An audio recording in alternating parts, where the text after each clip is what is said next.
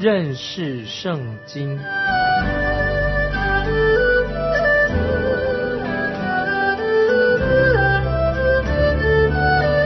认识上帝的话，把上帝的话带到全世界。本节目是由认识圣经机构和环球广播电台联合制作，欢迎收听。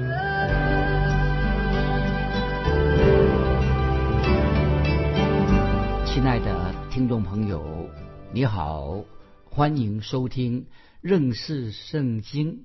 我是麦基牧师。我们看弥迦书第二章，弥迦书第二章，先知弥迦。很清楚的描述了以色列百姓的罪行，也说到审判很快的，就是要临到以色列百姓，因为他们沉沦在、沉溺在拜偶像的罪恶当中。在当时，他们那个时候啊，拜偶像乃是代表着非常非常严重的不道德的行为啊。那时候拜偶像是一个非常不道德的行为，为什么呢？因为那个时候就是妓女，妓女这是那些做妓女的他们工资的来源。那么他们呢，怎么赚妓女怎么赚钱呢？就是在当时那些外邦那个秋坛上面，在秋坛上献祭的时候，他们所付出的费用变成妓女的工资。所以当时啊，那些妓女卖淫的那些女人变成什么？那些宗教。资金收入的来来源，那么这些卖淫人得到钱，也是当时的拜偶像的那个秋坛啊，秋坛就是拜偶像献祭所用的啊，要付费用，是那个那时候的所谓的宗教他们收入来源，因为他们把那个卖淫，当时那个时代是把那个女人卖淫跟拜偶像的事情啊联合在一起，听众朋友，这实在是太悲哀的，所以听众朋友。离开了真神，就是变成这样拜偶像，跟奸淫卖淫的事情连在一起。所以听众朋友，我们可以看得到，今天会不会也有相同的状况，也发生在今天的异教徒当中啊？一天离开基督教、不信基督教的人呢，他们在一种仪式，一种今天有一种仪式拜撒旦，在拜撒旦、魔鬼撒旦那种宗教仪式当中，也掺杂了什么？那些很邪淫的行为，所以听众朋友，今天可以说，在这个时代里面，这些异教的拜偶像的这些迷信，跟弥迦时代那个拜偶像的状况的仪式啊，可能也有密切的关系。都是什么？那拜偶像，他跟那个淫乱，跟那个卖淫淫乱，跟拜偶像之间呢，在这个拜偶像之间，他们互相有关系，也占了很重要的地位。所以这里听众朋友，我们知道很明显的。这件行为拜偶像啊，这是淫乱，牵涉在拜偶像里面是违背了啊神很清楚的四条诫命啊，是违背了神的诫命。所以听众朋友，我们要晓晓得性犯罪啊，这是就是犯奸淫的罪，跟拜偶像很奇怪，在古代那些异端当中啊，总是连在一起的，这样会破坏了一个神所设计的家庭，也破坏了。男人跟女人正常的婚姻啊，那些美好的关系，因此也破坏了。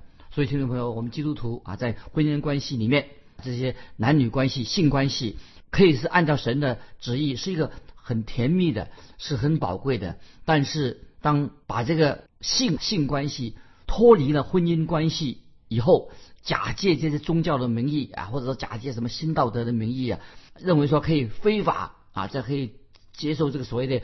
非法婚外情这些性行为，就证明了这个国家这种国家在古代现在一定开始啊，因为它破坏婚姻呢，一定这个国家会衰败，慢慢的走向灭亡之路。所以朋友，我们要警醒，现代啊，也就是非法的婚外情的行为啊，说所谓新道德、假借宗教的名义这些败坏道德的事情，会让国家走向灭亡之路。所以弥迦先知这个第二章。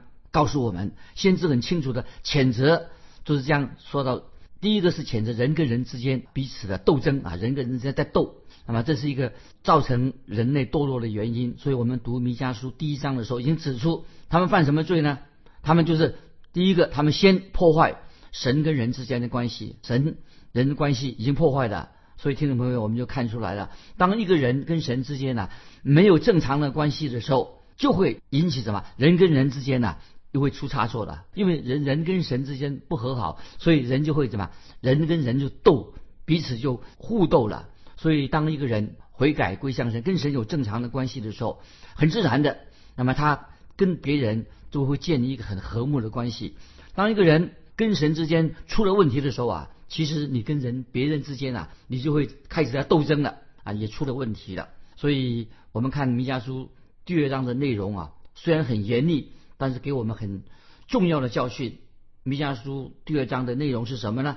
虽然很严肃，但是也是圣经当中很重要的一章，就是指明了当一个国家犯罪，一个有罪的国家，一定会导致这个国家要被毁灭啊，一个败坏的国家。将来他一定会被神审判，会毁灭。所以今天我们是神的百姓，成为一个基督徒。所以为了我们的家庭的好处，为了国家的好处，所以我们必须要很注意的看看、聆听弥迦先知他给我们的提醒。现在我们来看弥迦书第二章第一节。弥迦书第二章第一节：祸灾那些在床上图谋罪孽、造作奸恶的，天一发亮。因手有能力就行出来，哇，这个好可怕！就是天一亮做什么，开始做坏事情了。这个经文就指出什么呢？讲特别讲到那些非法的奸淫的事情。当然，主要还是斥责。除了这个之外，还有其他种种的罪恶。所以讲到当时的以色列百姓，他们晚上睡觉的时候，他并没有真正睡着，因为为什么？他们在躺在床上啊，就是胡思乱想，图谋邪恶的事情。也许。他们可能已经正在参与某些邪恶的行为。我曾经遇到一个人啊，一个人啊，遇到这样的事情啊，有一个妻子就向我抱怨啊，因为这个做妻子向我抱怨说，说她丈夫啊回到家里面的时候啊，他没有好好的就回家帮忙做家事，对待对待太太很好。哎，他把那个上班的时候那个工作啊，他没有留在办公室，他把那个上班工作那个带回家里面去了，所以晚上。这个丈夫上床的时候，那这个丈夫在干什么？上床睡觉，他不睡觉，在床上啊就胡思乱想，想到啊啊明天又该怎么去做，所以难怪他的妻子想要告诉我说是想跟他离婚，因为这个丈夫哈，他白天不晓得这个行为不轨，晚上也不好好睡觉，那么所以妻子要提出离婚。接着看弥迦书二章一节的下半怎么说？天一发亮，因手有能力就行出来。这句话什么意思呢？他们。一有能力就要行出来，行是什么呢？就是他们要按照自己的邪恶的计划，按照计划来行事。听众朋友，在我们今天的时代，会不会也这样子？那些喜欢犯罪的人，跟那些无神论、不信神的人啊，看起来好像他们很成功，好像他们这些人好像不信神的人，这些罪人呢，好像他们一帆风顺啊，一帆风顺，而且他们步步高升，好像他们是，好像今天那些不信主的人，好像那个。不敬畏神的人，他们的手中啊有很多的钱，好像他们认为说金钱就是代表权力。那些不信主人呐，似乎可以为非作歹啊。他以为说他们有钱了，他们有财富了，就可以为所欲为。所以今天听众朋友，我们也可以看得到啊，就是啊许多的问题，很多的问题发生出生者出在哪里的根源是在于什么，就是在于权力的斗争，在于什么无法无天。这个权力落在那些无法无天的手中，那么这是我们看到北国以色列亡国的原因。为什么？因为这些掌握权力的人，他们变成无法无天的人，所以北国后来就亡国了。所以就像以前啊，先前我们已经说过的，弥迦先知对当时的北国以色列那当权者弥迦先知提出警告。所以听众朋友，当我们读历史的时候啊，我们也许我们读历史。历史记载的时候啊，常常说到一个原因什么？我原来国家很强，为什么它败坏的原因什么呢？就是在历史上告诉我们说，一个国家败亡的原因、堕落的原因是什么呢？就是他们这些当权者啊，他们贪恋财富，他们贪恋权力，少数少数人控制的财富，少数人控制的权利，这些是不敬畏神的人。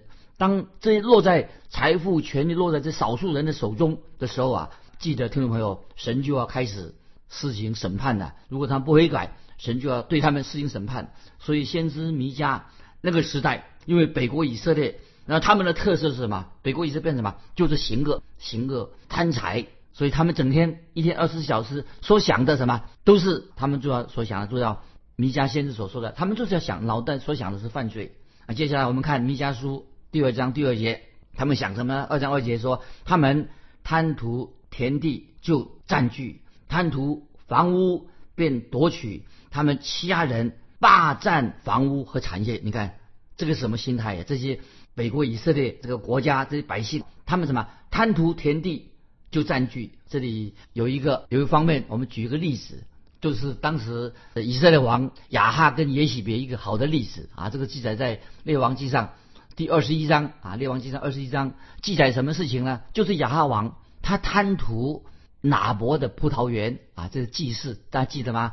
亚哈王跟耶喜别啊，他们对拿伯葡萄园的事情，亚哈王就像什么？他的心地啊，好像被宠坏一样，贪心。他执意啊，他硬要拿到拿伯这个人的葡萄园。虽然他没有亲自插手去夺取葡萄园，可是他的妻子很邪恶，也许别啊，他是一个很邪恶的啊这个妻子，他就采取行动，立刻图谋把拿伯啊把他除掉，夺取了拿伯的葡萄园啊。所以听众朋友，这是一个很好的例子啊，这是敬畏神的以色列王亚哈跟耶西别的例子。所以听众朋友。会不会啊？有些掌权者，他们脑袋在想什么？有权有势的人，他脑袋他要做领导，到底他想什么？他想什么？可能他的手下啊，那在部下就会去按照这个领导所想的去做。所以有钱人他就什么？就贪求啊！就有钱人他越希望钱越多，他会贪贪求别人的田地。所以因为他们有权利，他们又有钱又有权，所以他们就开始啊为非作歹的。所以听众朋友。在我们今天的社会里面，会不会也有一些有钱人、有权利的人也做这些为非作歹的事情？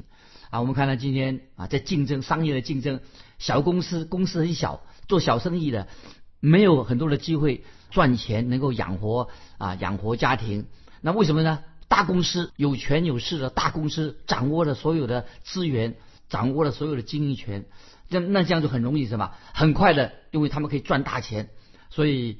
今天我们现在这个社会会不会有人说啊，我们要多赚一些钱，得利得到好一好处，是不是就等于这个人心里面呢很贪婪？所以当时美国以色列的百姓，那么这些当为政者，他们的重大的恶恶行啊，就是他们非常的贪婪。所以我自己有时不太明白啊，为什么一个啊很富有的人，生活已经过得很好的，为什么他还是整天在想钱呢？希望说。啊，有了钱以后，他希望说更有钱。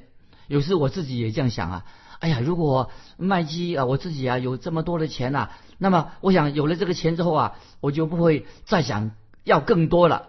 可是听众朋友，我们小心哦。可是当一个人他赚了一百万以后，钱很多，已经有了一百万了，他不会停止的，他就会怎么样？就想赚到两百万。有了两百万之后呢，他就怎么样？还想赚更多，让他吃不下。也睡不着，为什么脑筋呢？怎么样啊？整天在沉溺在什么贪财？他继续说想要得到更多，那么认为说啊钱越多越好，我需要赚的更多的钱。有钱人把穷人的钱都赚去了嘛，穷人当然越来越穷了。那么就是说讲到这个人心的这个光景，这个人的心态。所以这个时候，先知弥迦对这种情况，弥迦就要说预言了，是吧？听众朋友注意，为什么当代弥迦的时代？恶人为什么他就开始贪图别人的房产、田地，贪图别人的房子？那么他们不是用正当的手段，他们用暴力夺取他们所要的田地跟房子。所以这里很清楚的，神告诉我们在读圣经的时候啊，神不但是把他应许之地给了以色列百姓，神也应许说把以色列百姓带到应许之地。到了应许之地以后，他们要做什么呢？那么神按照。啊，他的心意就分配给每一个支派，然后每一个支派他们也要特别怎么样呢？就把那个地变成他们的产业，那块地就成为不同支派的所有个支派分好了，这给他们做产业。然后呢，神就设立一些律法啊，设一些规定。那么这个一个很好的规定，给那些应许之地神的百姓的，他们说让这些人所他有的土地所。所有神给他们的赐给他们的土地，不会永远失失去他的土地，所以他们那有一个特别规定，在喜年的时候啊，听众朋友在旧约说，在喜年的时候，那么就是每每五十年会有一次叫做喜年，喜年到来的时候呢，所有被抵押的做生意或者田地啊失败的被抵押的地图啊，都要撤销，意思就是说要要把那个原来神所赐给他们土地啊，可以收回。所有在喜年的时间到来的时候啊，所以他们要把这个土地物归原来的这个地主。所以如果有一个家庭啊，他在喜年过了以后，第二年呢，他的土地就丧失了他的地图了。他要等什么？再等四十八年以后才能够自动的那个土地要归回他原来所有。为什么等这么久呢？那么也许有人等不耐烦了啊，他等不及了。但是。五十年一次的喜年，土地要归回原来的这个地主，为什么呢？因为神已经定下这些律法，为了什么缘故呢？就是要保护穷苦人的意思，保护穷人啊，这是神的心意。神的心意永远在这穷人那边保护穷人，但是可是那些有钱人呢，他们常常规避啊，逃避这些法律找法律的漏洞啊，所以我们看圣经整本圣经可以看到，神一直是。基督教的神永远是站在穷人的这一边啊！神要帮助穷人，赐赐福给穷人。那么就像亚伯拉罕、亚伯拉罕林肯，美国有个总统啊，亚伯拉罕林肯，他是一个基督徒，他自己这样说：他神一定很爱穷人，因为神造了这么多的穷人，为什么呢？因为神很爱穷人，所以造了这么多的穷人。其实就是叫叫那些有钱人呐，应该怎么样啊？要有责任帮助穷人。主耶稣自己。他也是在世上的时候，他也曾经过过过一个贫苦的日子。接下来我们继续看啊，《弥迦书》第二章第三节，注意这每一节经文啊，对我们听众朋友都很重要。《弥迦书》二章三节怎么说呢？所以耶和华如此说：我筹划灾祸降雨自足，这祸在你们的景象上不能解脱，你们也不能昂首而行。因为这十事是恶的，注意这些经文啊。他说他们也不能够昂首而行，因为这十事是恶的。那这些经文啊，听众注意很有意义。这里神很清楚，神说明了我要责备你们，因为你们躺在床上的时候啊，整天图谋这些邪恶的事情，脑筋不都是想好都想坏的事情。那么现在神说，他说我要把灾祸，神正要。把筹划、把灾祸降在这些邪恶的人身上，听众朋友，到底这节经文什么意思呢？难道神真的要降灾祸在恶人身上吗？不是的，这神的目的不是要把灾祸降祸在恶人身上，不是降灾祸，神乃是要怎么样啊？是要惩罚恶人。神是目的是在哪里呢？他不是无缘无故的降灾祸，乃是神要处罚、惩罚恶人，让他们悔改。这是。一个很合理的，但是这些恶人、这些不敬畏神的人，从他们看见，那神为什么要惩罚我呢？钱是我的，所以他们对于神的惩罚啊、审判，他们不喜欢。他们说这是不对的，神为什么要惩罚我们这些有钱人呢？今天会不会有些基督徒啊，有有偶尔心里面有抱怨？抱怨有时基督徒不知道听众朋友有没有会抱怨神说，哎，神为什么让这个事情啊发生在他们自己身上？他们遇到痛苦的时候，他说神为什么让这个事情发生在我们身上呢？换句话说，他们的意思是什么呢？就是说神怎么可以把灾祸降在我们基督徒身上呢？但是神其实目的在哪里？要警告，如果他们继续犯罪，如果我们继续犯罪，那么神就要用审判来阻止人继续犯罪。这个就是神审判的目的，阻止人继续犯罪。所以在这里，其实神对以色列百姓说：“北国以色列说，我筹划灾祸要降雨自足，这祸在你们的景象上不能解脱。”意思是说，神把这个锁链就是捆绑，要放在这些北国以色列百姓身上。因为后来我们知道，以色列果然按照神的审判，就被亚述国掳去做俘虏了。所以我们知道，我上次已经提过，亚述国是有史以来最残忍的一个国家。但是北国以色列他们不肯悔改，欺压穷人，所以神就兴起亚述人来惩罚他们。那么神还说的更清楚，怎么说呢？刚才我们读那个经文说，你们也不能昂首而行，因为这十事是恶的。那么这里这些经文什么意思呢？他们是什么？很骄傲，先知已经警告他们了，但是他们仍然心里面刚硬、骄傲、傲慢，不听弥迦先知的话。我们继续看二章四节，弥迦书二章是怎么说？到那日，必有人向你们提起悲惨的哀歌。祭次说：“我们全然败落了。耶和华将我们的份转给别人，何竟使这份离开我们？他将我们的田地分给悖逆的人。注意二章四节弥迦书什么意思呢？就是那个时候混乱已经来到了，出事情了，以及什么开始要唱悲惨的哀歌了。这是说明什么意思呢？当然，这是一种很特别的说说法，悲惨的哀歌。”这个说法啊，所以先知弥迦所说的话，那么要把它翻译翻译出来很不容易啊。我们看下面啊，就是意思说，这个翻意思是说，就是这些以色北国以色列百姓啊，连一点盼望也没有了。所以在我们看弥迦书二章四节下半怎么说的？我们全然败落的意思吧，就是说我们因为我们犯罪了啊，没有听耶和华的话的话，我们全然败落了，我们。没有盼望的啊！我们继续看第五节，弥迦书二章五节。所以在耶和华会中，你必没有人拈究拉准绳。这些经文不好解释啊，有不同的解释。其实没有人拈究拉准绳什么意思呢？意思就是说，在那个地方不会再有人敬畏神了，就是这个意思。表示他们已经远离神了。好，我们继续看第六、第七节，弥迦书第二章第六、第七节。他们说：“你们不可说预言，不可向这些人说预言，不住的羞辱我们。雅各家啊，岂可说耶和华的心不忍耐吗？这些事是他所行的吗？我耶和华的言语岂不是与行动正直的人有益吗？这些事是他所行的吗？我耶和华的言语岂不是与行动？”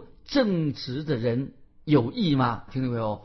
这两节经文听懂没有？我要做一个解释。他们说啊，我再念一遍《弥迦书》二章六七节。他们说，你们不可说预言，不可向这些人说预言，不住地羞辱我们。雅各家，岂可说耶和华的心不忍耐吗？这件事是他所行的吗？我耶和华的言语岂不是与行动正直的人有益吗？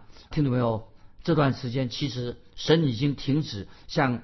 北国以色列说预言了，那么为什么原因呢？因为百姓根本不肯听从神的话，所以神就停止不再向他们说话了，让他们什么？就让他们空洞，就是虚空了，让他们他们的灵命也是很空洞的。我们看第七节怎么说？二章七节说这些事是他所行的吗？神就很清楚的告诉他们，神要降灾祸了，也就是说，这个一般说灾祸就要来了。那就是意思是说，神的因为神的灾判灾祸，神的审判就是要临到北国以色列的百姓了。我们看二章七节弥迦书怎么说？我耶和华的言语岂不是与行动正直的人有益吗？所以虽然神的警告、神的信息很听起来很严厉，但如果神的百姓愿意悔改、遵守神的话、听神的话、遵守神的话的话，那么听起来这个言语看起来虽然很严厉。但是